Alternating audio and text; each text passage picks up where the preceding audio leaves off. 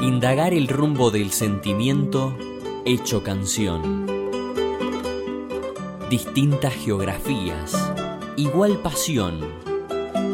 La tierra y sus sonidos, los artistas y su voz. Del mismo barro.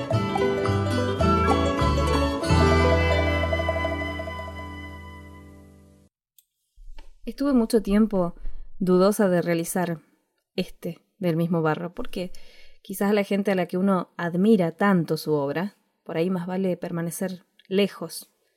Ocurre quizás un poquito como el poema, no debe volverse a los lugares a donde se ha sido feliz. Pero como la intención es compartir con ustedes justamente eso, lo que va siendo una felicidad constante a la hora de escuchar la música de nuestros artistas, es que comparto humildemente este especial. Es uno de los cantautores iberoamericanos más importantes de las últimas décadas y su influencia es reconocida transversalmente por diversos artistas, más allá de su discurso político, de su visión ideológica. Hoy, en un programa especial de Del mismo Barro, presentamos a Silvio Rodríguez.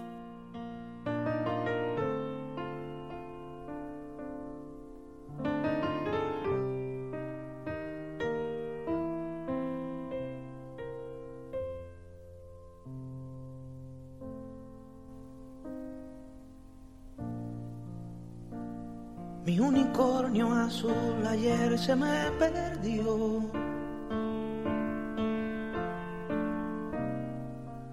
Pastando lo dejé y desapareció.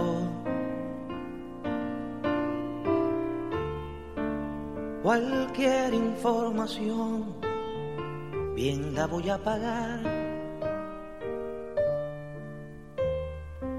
Las flores que dejó no me han querido hablar.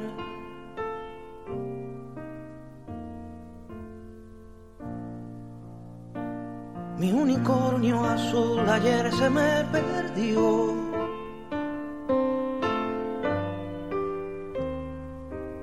No sé si se me fue, no sé si se extravió.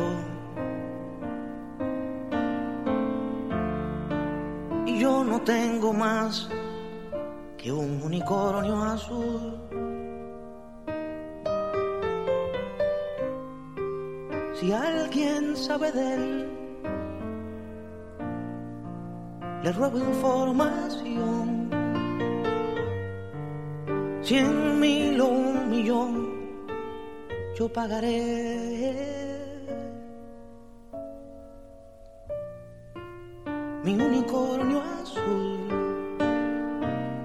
Se me ha perdido ayer, se fue.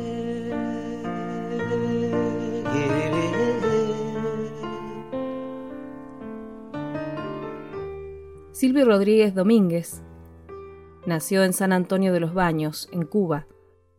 Las biografías lo describen como músico, poeta y cantautor cubano y seguramente nos suena poco. Exponente de la música cubana surgida con la Revolución, Silvio es uno de los cantautores cubanos con más relevancia internacional. Junto con Pablo Milanés, Noel Nicola y otros músicos, crearon el movimiento de la nueva trova cubana. Gran parte de sus canciones forman parte de la memoria sentimental de varias generaciones. Saberla compartir era su vocación.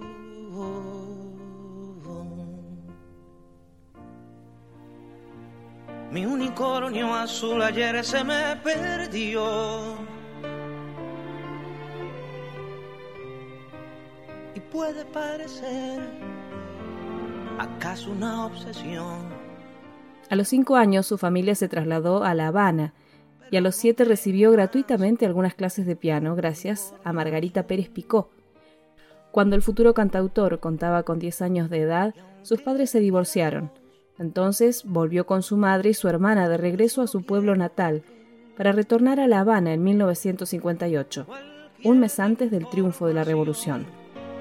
La pagaré. mi unicornio azul se me ha perdido ayer. Se fue.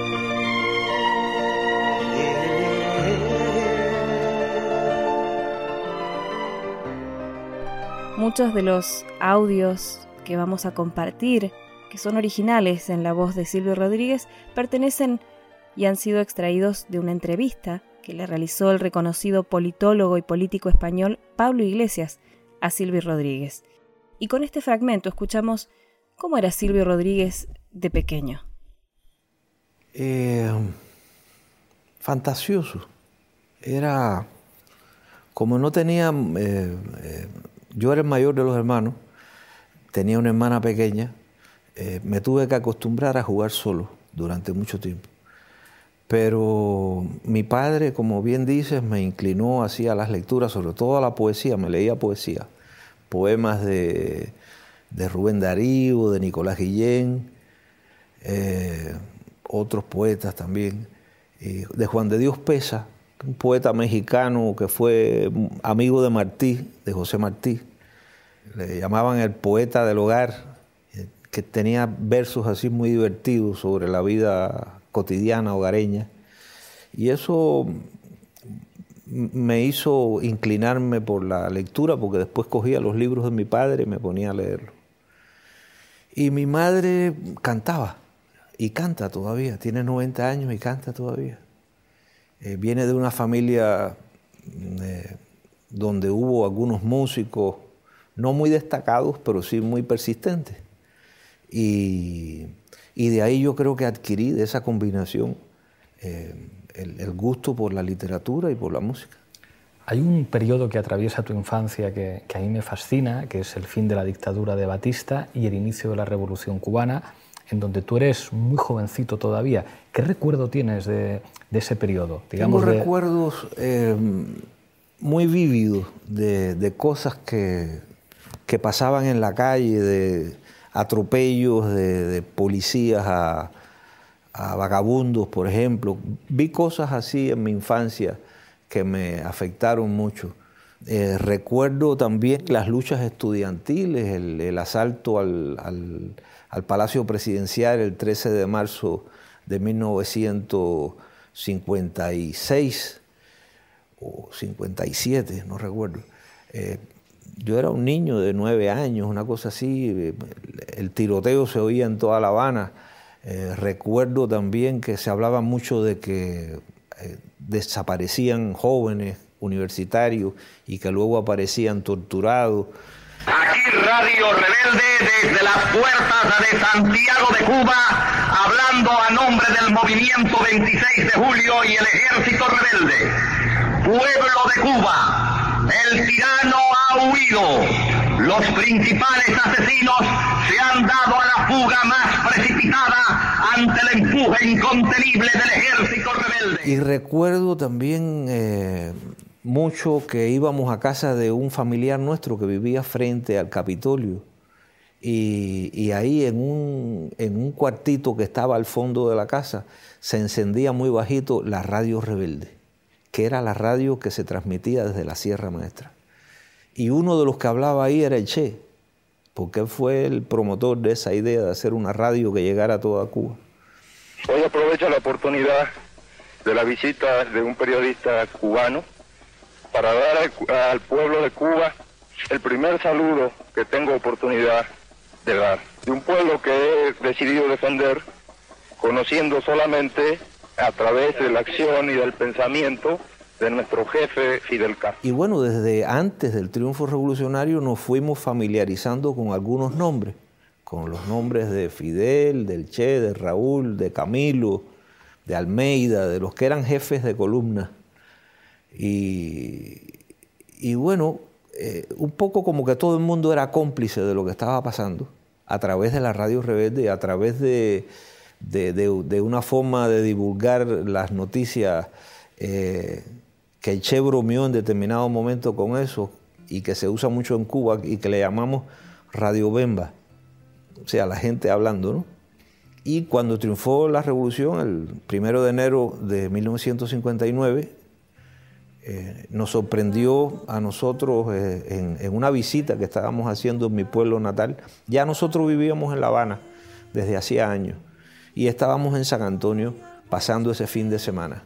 Y, bueno, fue un día luminoso, lo recuerdo, eh, lleno de sorpresa, la gente se lanzó para la calle, en fin, un día de mucha intensidad.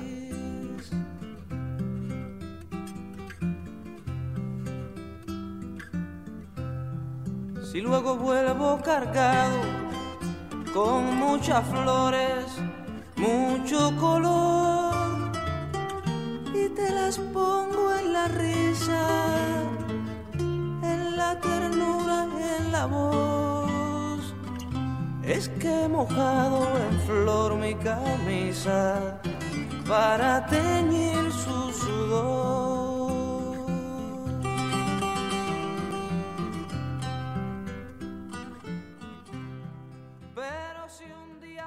Por los años 60 integra las filas de la Asociación de Jóvenes Rebeldes.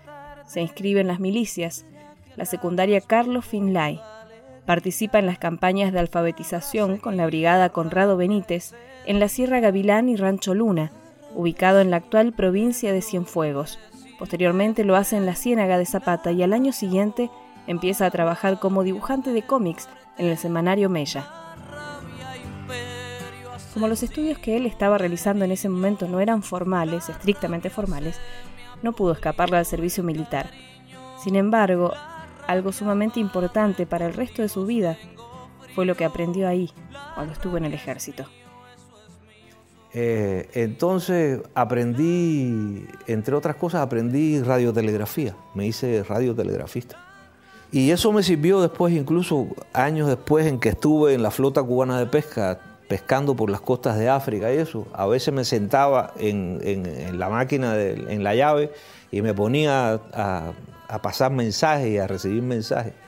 Esto, en el ejército di con un muchacho que, tenía su cámara al lado de la mía, que tenía una guitarra. Y aunque ya yo tenía un poco de inclinaciones musicales, realmente ahí fue que empecé a, a, escudriñar a ver qué es lo que podía hacer. Y le pedí que me enseñara algunos acordes, cómo se toca tal canción, cómo se toca. Y en cuanto aprendí los dos o tres primeros acordes, ya seguí solo. Me... Es que me aburría mucho, la verdad. Me aburría mucho y, y aquello fue para mí como, como llegar a un remanso, a un, a un paraíso realmente. Y Luego me escabullía, después que daban la, hora de silencio, a eso de las 10 de la noche, eh, porque nos levantábamos muy temprano también. A esa hora todo el mundo se dormía. Bueno, yo agarraba la guitarra, me iba varios kilómetros y me sentaba debajo de una mata y ahí me metía hasta las 2 o las 3 de la mañana.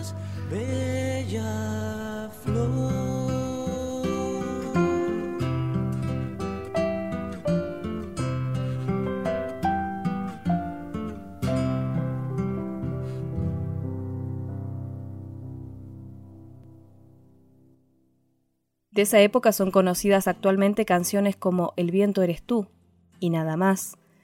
La canción de la trova o Quédate. También formaría un dúo con Luis López, quien tocaba la guitarra eléctrica. Pronto empezaría a escribir artículos periodísticos y poemas para distintas revistas. Ah.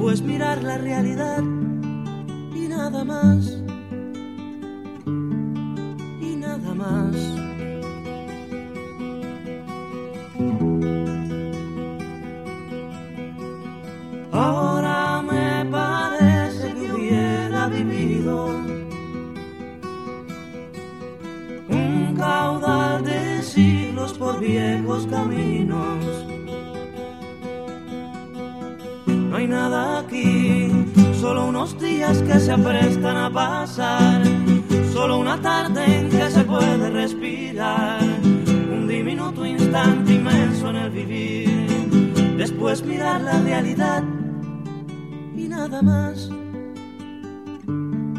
y nada más.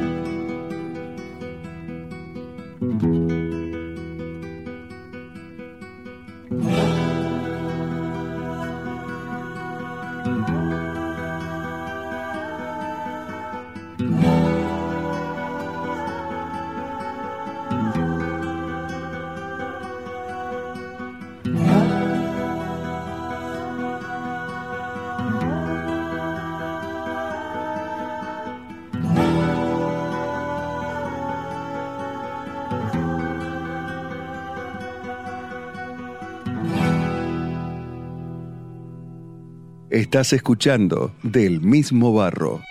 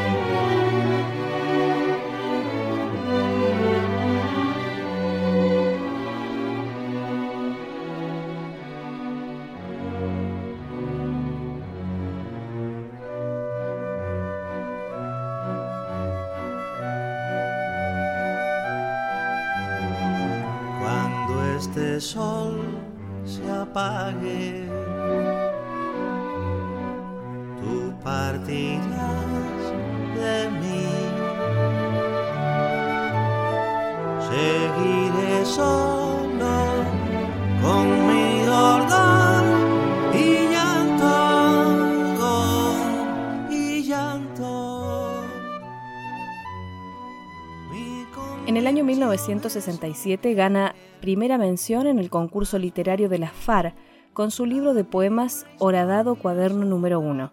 En ese mismo año termina el servicio militar. Al día siguiente de ser desmovilizado, Mario Roemu, padre de una amiga de Silvio, lo a que se presente en el programa de televisión Música y Estrellas. Le hace los arreglos de las canciones Sueño del Colgado y el Árbol y Quédate, que son las que interpreta ese día.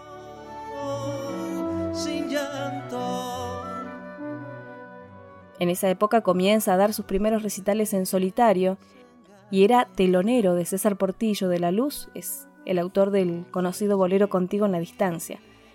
Después entró en la Casa de las Américas, una organización cultural dirigida por Aide Santa María, donde coincidió con otros cantautores como Pablo Milanés o Noel Nicola.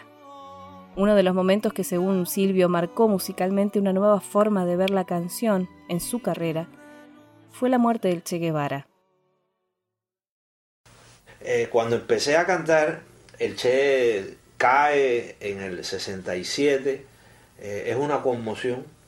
Dos de las primeras canciones, digamos, más que yo creo que incluso marcan hasta musicalmente eh, una nueva forma de ver la canción eh, en mi trabajo. Eh, las hice por el Che cuando me entero de que ha muerto. Una es, y las dos las hice el mismo día. Una El la- mismo día. el mismo día. Eh, la era está pariendo un corazón. Eh, la hice ahora y a las dos horas estaba haciendo fusil contra fusil. O sea, que no me bastaba la era, tenía que decir más todavía. Porque terminé la era y dije, no, no, esto es demasiado general. Esto habla de una cosa por cualquier hombre del mundo. No, no, tengo que hablar de él directamente. Y entonces hice una canción que hablaba directamente del Che. El silencio del monte va preparando un adiós. La palabra que se dirá,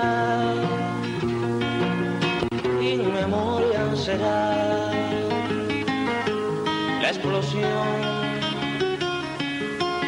Se perdió el hombre de este siglo allí, su nombre y su apellido son fusil contra fusil. Se quebró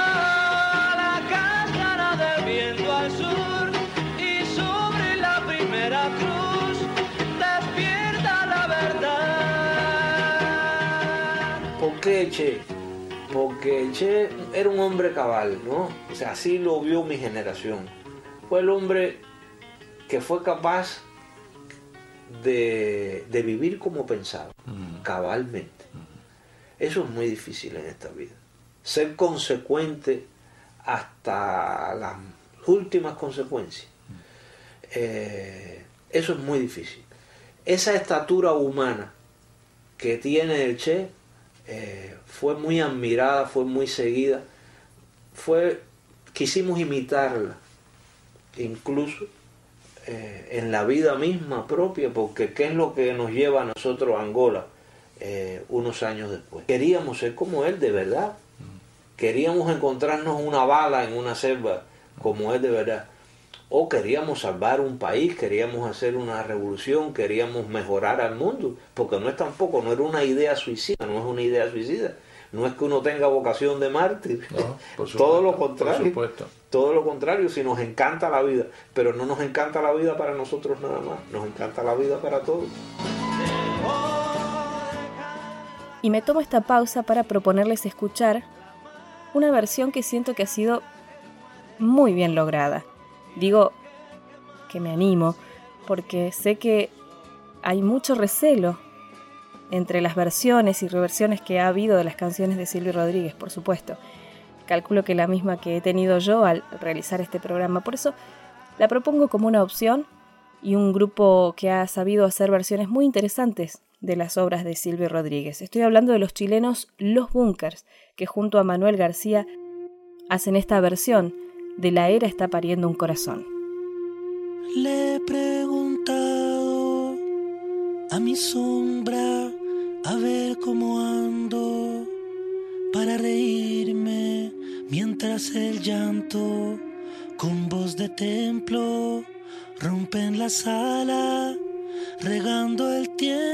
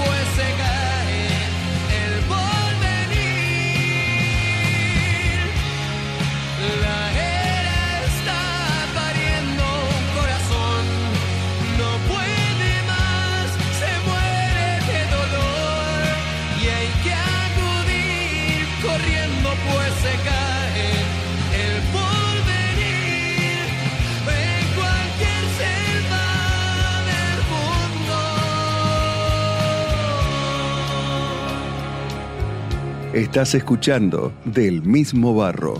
Mi sombra dice que reírse es ver los llantos como mi llanto y me he callado desesperado y escucho entonces la tierra llora.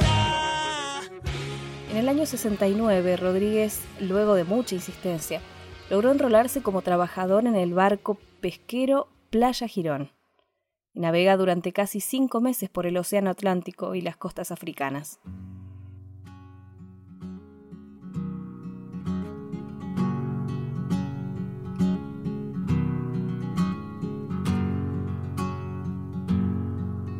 Compañeros poetas, tomando en cuenta los últimos sucesos, en la poesía quisiera preguntar. Me urge. ¿Qué tipo de adjetivos se deben usar para hacer el poema de un barco sin que se haga sentimental? Fuera de la vanguardia o evidente panfleto. En ese viaje estuve por primera, pisé tierra fuera de Cuba por primera vez, que fue en, Las Palmas de Gran Canaria. Ahora hice ese cuento cuando estuvimos por allá cantando. Y estuve en Lanzarote también. Y eh, pues no sé, yo tenía 22 años, era la, el ansia de un joven de 22 años por la, la- la intriga, la, la incógnita, por saber qué había más allá del horizonte, eh, unido a, que, bueno, vamos a cantarle a los compañeros que se están sacrificando y que... Y hice las dos cosas. Averigüé qué había más allá del horizonte y le canté a los compañeros. se debe usar para hacer la canción de este barco con hombres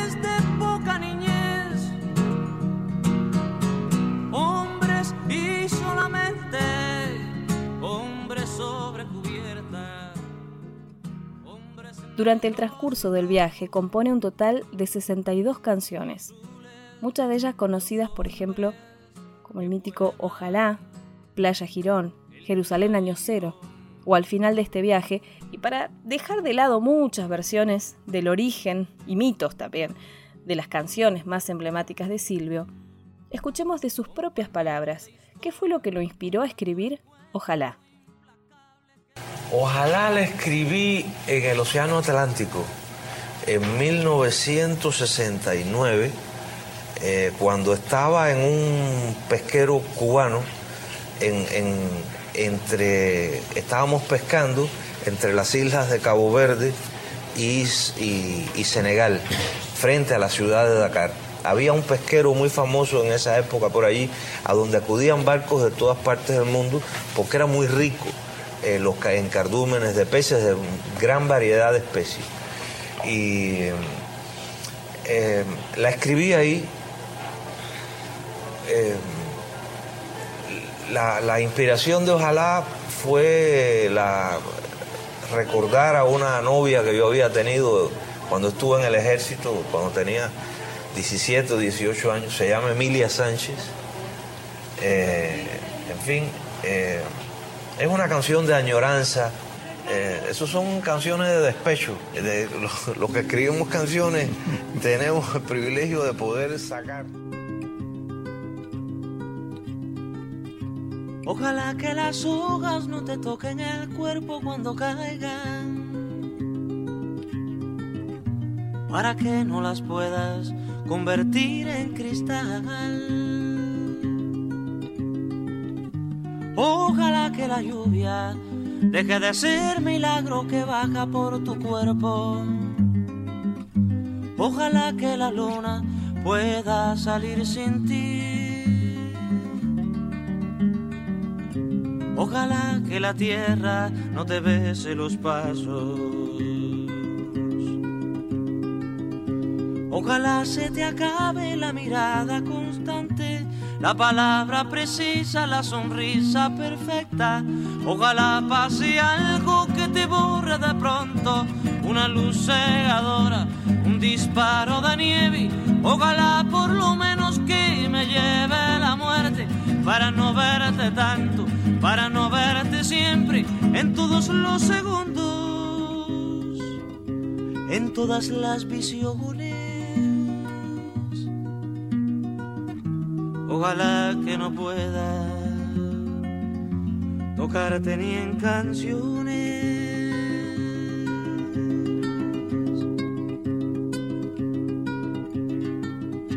Ojalá que la aurora no dé gritos que caigan en mi espalda. Ojalá que tu nombre se le olvide a esa voz. Ojalá las no retengan tu ruido de camino cansado. Ojalá que el deseo se vaya atrás de ti. A tu viejo gobierno de difuntos y flores. Ojalá se te acabe la mirada constante, la palabra precisa, la sonrisa perfecta. Ojalá pase algo que te borra de pronto, una luz cegadora, un disparo de nieve. Ojalá por lo menos que me lleve la muerte para no verte tanto, para no verte siempre, en todos los segundos, en todas las visiones. Ojalá que no pueda tocarte ni en canciones. Ojalá pase algo que te borre de pronto. Una luz cegadora, un disparo de nieve. Ojalá por lo menos que me lleve la muerte para no verte tanto, para no verte siempre en todos los segundos, en todas las visiones. Ojalá que no pueda tocarte ni en canciones.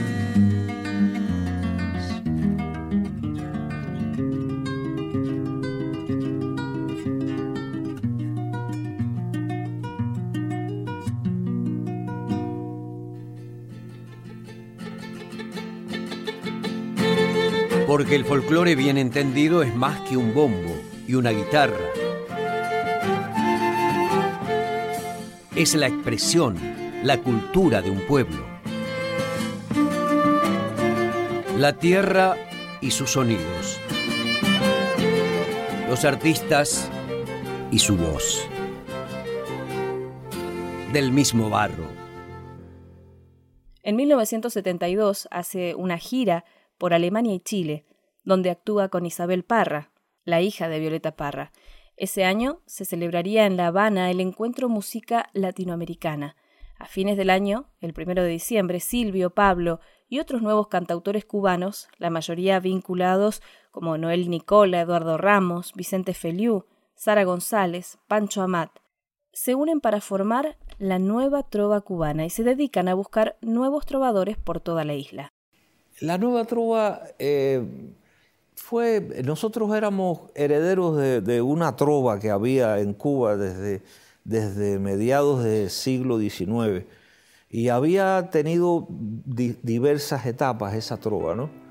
Y entonces la nueva trova no es más que los muchachos de mi generación que, que les toca eh, agarrar la guitarra en pleno proceso revolucionario. Todavía quedan restos de humedad. Tus olores llenan ya mi soledad. En la cama tu silueta se dibuja cual promesa de llenar el breve espacio que no estás. Todavía yo no sé si volverás. Nadie sabe al día siguiente lo que hará. Rompe todos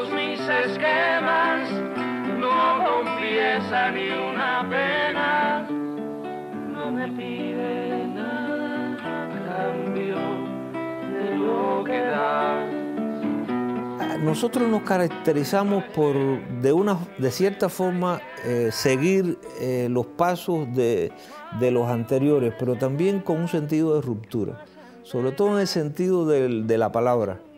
Empezamos a usar eh, más palabras que las que solía tener el léxico de las canciones que, se conocían. ¿no? Y, esto yo pienso que es por vínculos que tuvimos yo y otros compañeros eh, con gente de la literatura. Yo, yo antes de, empezar, incluso antes de irme al ejército, estuve trabajando en un diario, en un diario de la juventud, de la juventud socialista primero y después de la juventud comunista cubana, que se llamaba el Semanario Mella. Y ahí conocí a una serie de, escritores, eh, de dibujantes, de fotógrafos, gente de mi generación que después fueron gente que, eh, que fueron importantes. Y ahí empecé a tener cierto, cierto rigor en las lecturas. Y, y cuando empecé a hacer canciones, eh, todo eso que a mí me gustaba, eh, inevitablemente lo empecé a volcar en las canciones. Y, y cada cual, por sus razones particulares, a todos los demás compañeros que conformamos ese primer núcleo de la nueva trova, les pasaba un poco parecido. Le pasó a Pablo, a su manera, le pasó a Noel Nicola, le pasó a Vicente Feliu, le pasó a todos, a todos, todos, todos. Yo, yo pienso también que el hecho de que al triunfo de la revolución se, se, inaugurara, en primer lugar una, hubo una campaña de alfabetización. Y después de la campaña de alfabetización hubo una política eh, muy concentrada en la cultura. Eh, se hizo la editora nacional de Cuba, que la dirigió nada más y nada menos que Alejo Carpentier. Y entonces, ¿qué hizo? ¿Cuál fue la política de la editora? Fue editar todos los clásicos, los clásicos universales, españoles. Lo primero que se editó fue el Quijote lo primero. Y luego los clásicos del siglo de oro, eh, los clásicos norteamericanos, Shakespeare, los ingleses, eh, la literatura latinoamericana, que también impulsó mucho la Casa de las Américas y ahí de Santa María y todos los intelectuales que se reunieron alrededor de eso. Entonces hubo un ambiente muy cultural a principios de la Revolución, muy literario también marcado y yo pienso que todo ese ambiente, que todas esas lecturas, que esa avidez que se despertó con todas esas publicaciones, con la propaganda inmensa que se le hacían en la televisión y en los diversos medios a los temas culturales, eh, influyó mucho en nosotros. Y nosotros fuimos lo que fuimos gracias a eso. Hay hombres que luchan un día y son buenos. Hay otros que luchan un año y son mejores. Hay quienes luchan muchos años y son muy buenos pero hay los que luchan toda la vida. Esos son los imprescindibles. Bertolt Brecht.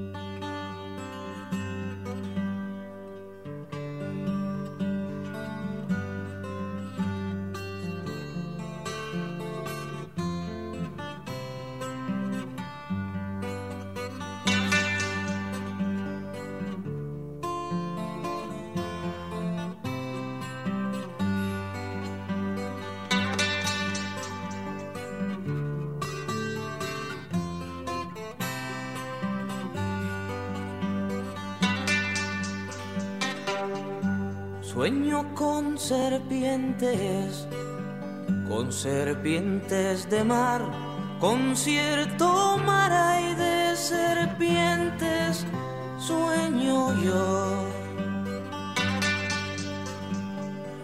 Largas, transparentes, y en sus barrigas llevan lo que puedan arrebatarle al amor.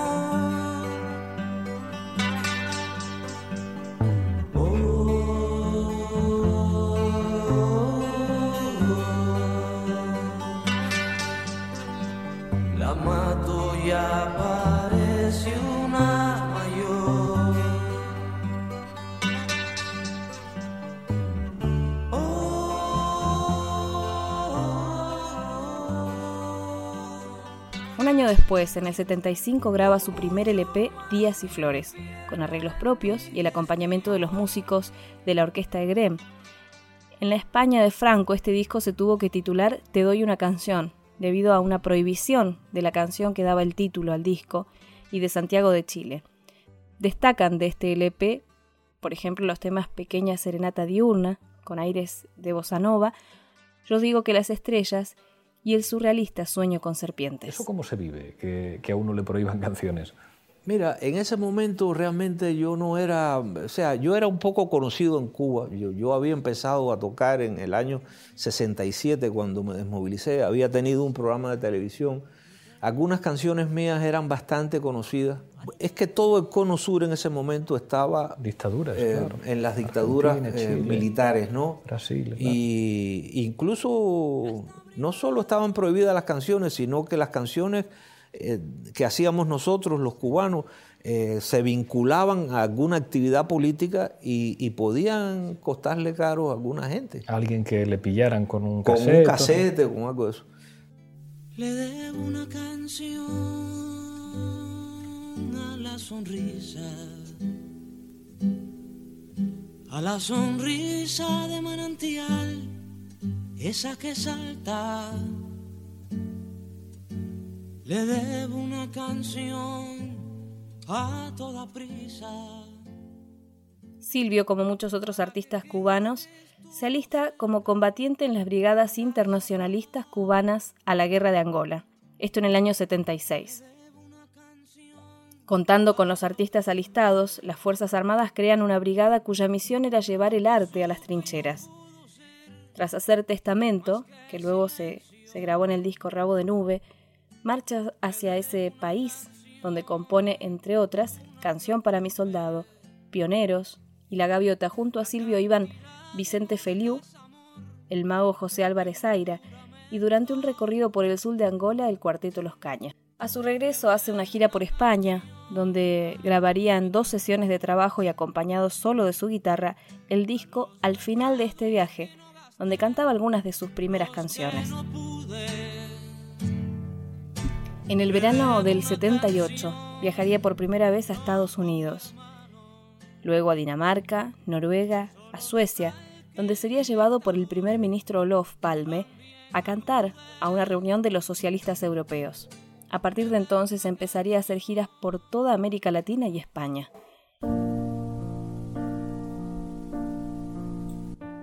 En 1980 grabó Rabo de Nube 1, aunque el segundo volumen no se grabó nunca. En este álbum combinaba elementos acústicos con teclados y empezaban a aparecer los sintetizadores. El disco incluía la colaboración de la hermana de Silvio, Anabel López, en la canción Te amaré. En el 82 grabó el álbum Unicornio, que incluía la canción de mismo título, que iba a ser después convertida posiblemente en la más famosa de Silvio Rodríguez. Este disco, con una orquestación más rica que el anterior, incluía además la canción urgente para Nicaragua, un homenaje a la revolución sandinista del 79. Andará Nicaragua, su camino en la gloria, porque fue sangre sabia la que hizo su historia, porque fue sangre sabia la que hizo su historia. Te lo dice un hermano que ha sangrado contigo, te lo dice un hermano que ha sangrado contigo, te lo dice un cubano, te lo dice un amigo, te lo dice un cubano, te lo dice un amigo. Era un concierto, ya había empezado lo que le llamaron la guerra sucia, ¿no? Claro, con la contra y con los atentados. Exacto, ya, ya estaba la, la, la frontera, las fronteras calientes eh, con la de, Honduras.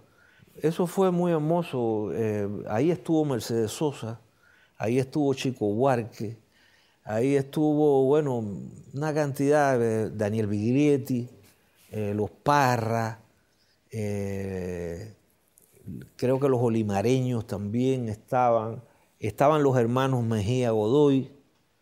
Eh, bueno, fue una fiesta extraordinaria aquellos conciertos. Nosotros estábamos acabados de llegar de un viajecito que hicimos por la frontera, por la frontera con Honduras. Estuvimos tres días dando vueltas por ahí y cantando a la, gente. Y llegamos a la frontera, a una unidad que estaba ahí cuidando la frontera, les cantamos, y cuando fuimos a regresar, en el pueblo anterior estaba tomado por la contra. Nos tuvimos que quedar a dormir un día, esperar a que la contra eh, saliera del pueblo. Y cuando entramos al pueblo, nos encontramos con un sacerdote, con un sacerdote español eh, de La Mancha, muy joven además, eh, que era dirigente de la guerrilla popular del, del pueblo y daba misa con una pistola al cinto. Y, por cierto, a ese sacerdote le dieron un culatazo cuando el Papa fue a, porque llevaba un cartel. Boitila, cuando fue Boitila o... Cuando fue Boitila. Llevaba un cartel que decía, con batallón, eh, ¿cómo decía el cartel? Con, con organización y batallón haremos la revolución, una cosa así decía. Y se quiso acercar al Papa y le dieron un culatazo enseñaba, mira, esto me hicieron por, querer, por quererle mostrar al Santo Padre la verdad.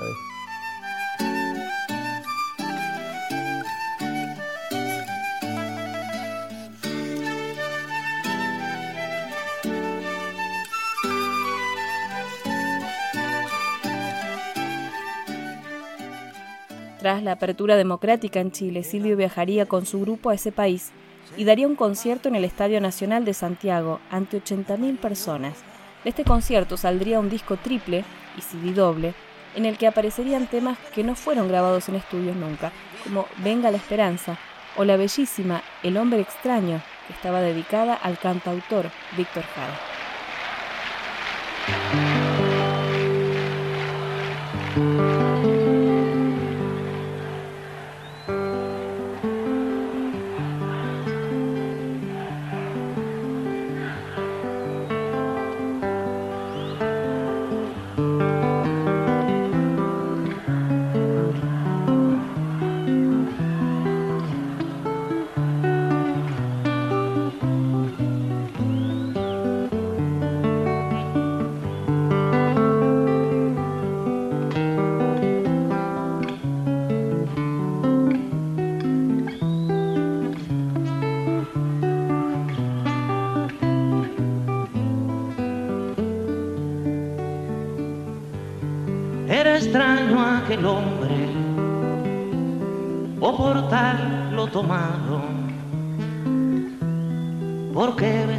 Todo lo que hallaba a su paso, lo que hallaba a su paso.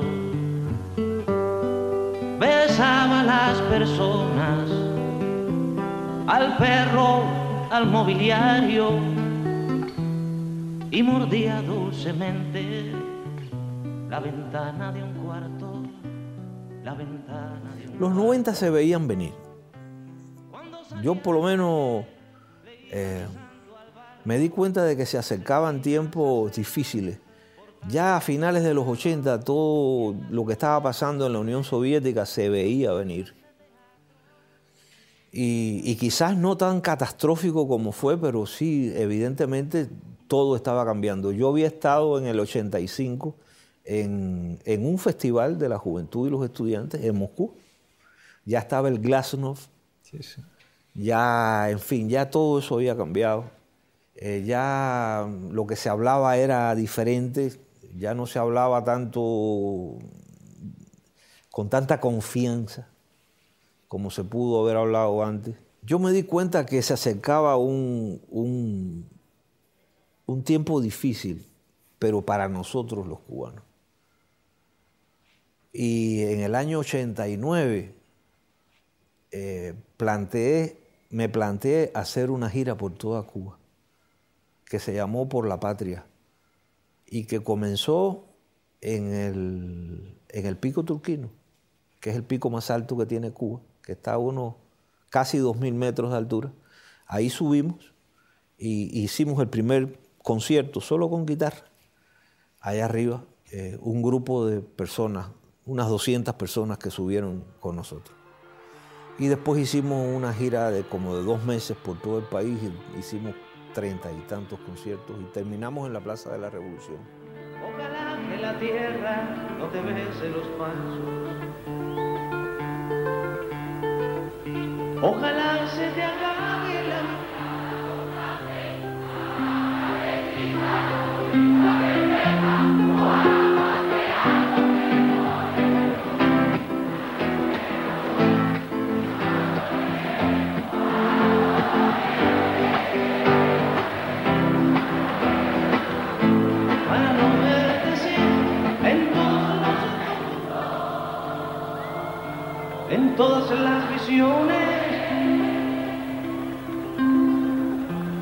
Que no pueda tocarte ni en.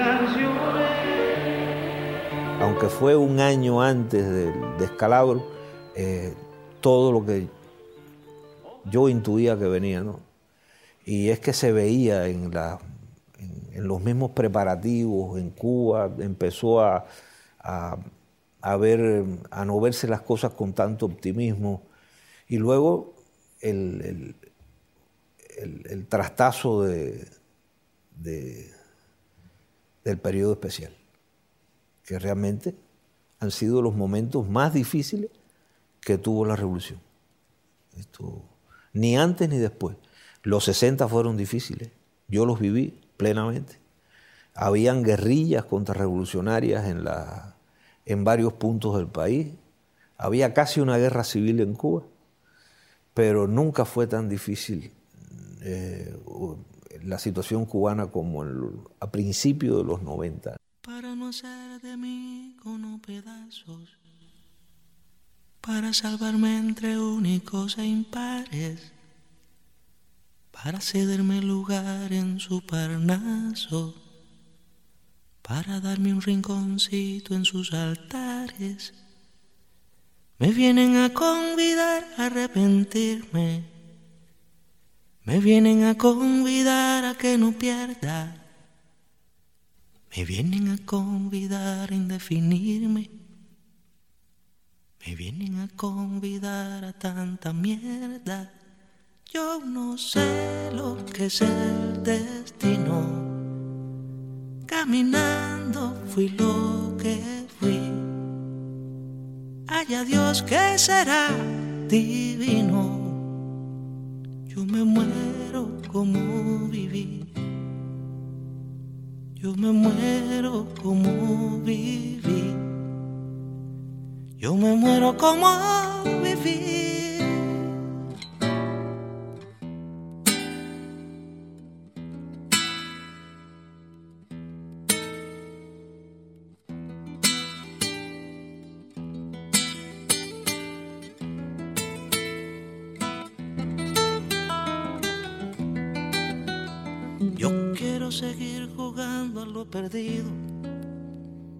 Yo quiero ser a la zurda más que diestro. Yo quiero hacer un congreso del unido. Yo quiero rezar a fondo un hijo nuestro. Dirán que pasó de moda la locura. Dirán que la gente es mala y no merece. Yo partiré soñando travesuras ¿Acaso multiplicar panes y peces? Yo no sé lo que es el destino. Caminando fui lo que fui. Ay, adiós, que será divino. Yo me muero como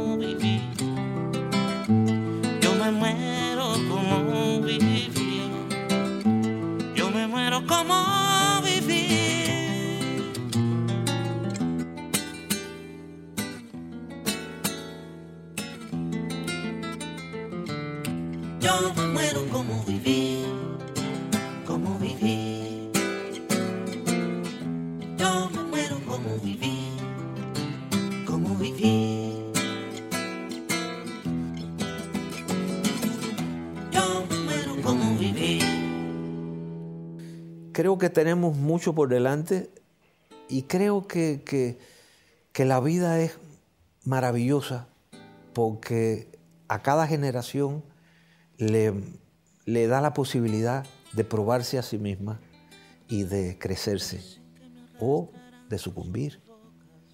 Depende de lo que elija cada generación. Que mis manos y mi boca me arrancarán los ojos y el badajo. ¿Será que la necedad parió conmigo? La necedad de lo que hoy resulta necio. La necedad de asumir al enemigo. La necedad de vivir sin tener precio. Yo no sé lo que es el destino. Caminando fui lo que fui. Haya Dios que será divino. Yo me muero como viví. De esta manera, de forma sencilla, hemos intentado compartir con ustedes un poco la geografía musical de sin duda una de las voces de Latinoamérica, referente, motivo de inspiración para muchos artistas latinoamericanos y también del mundo entero.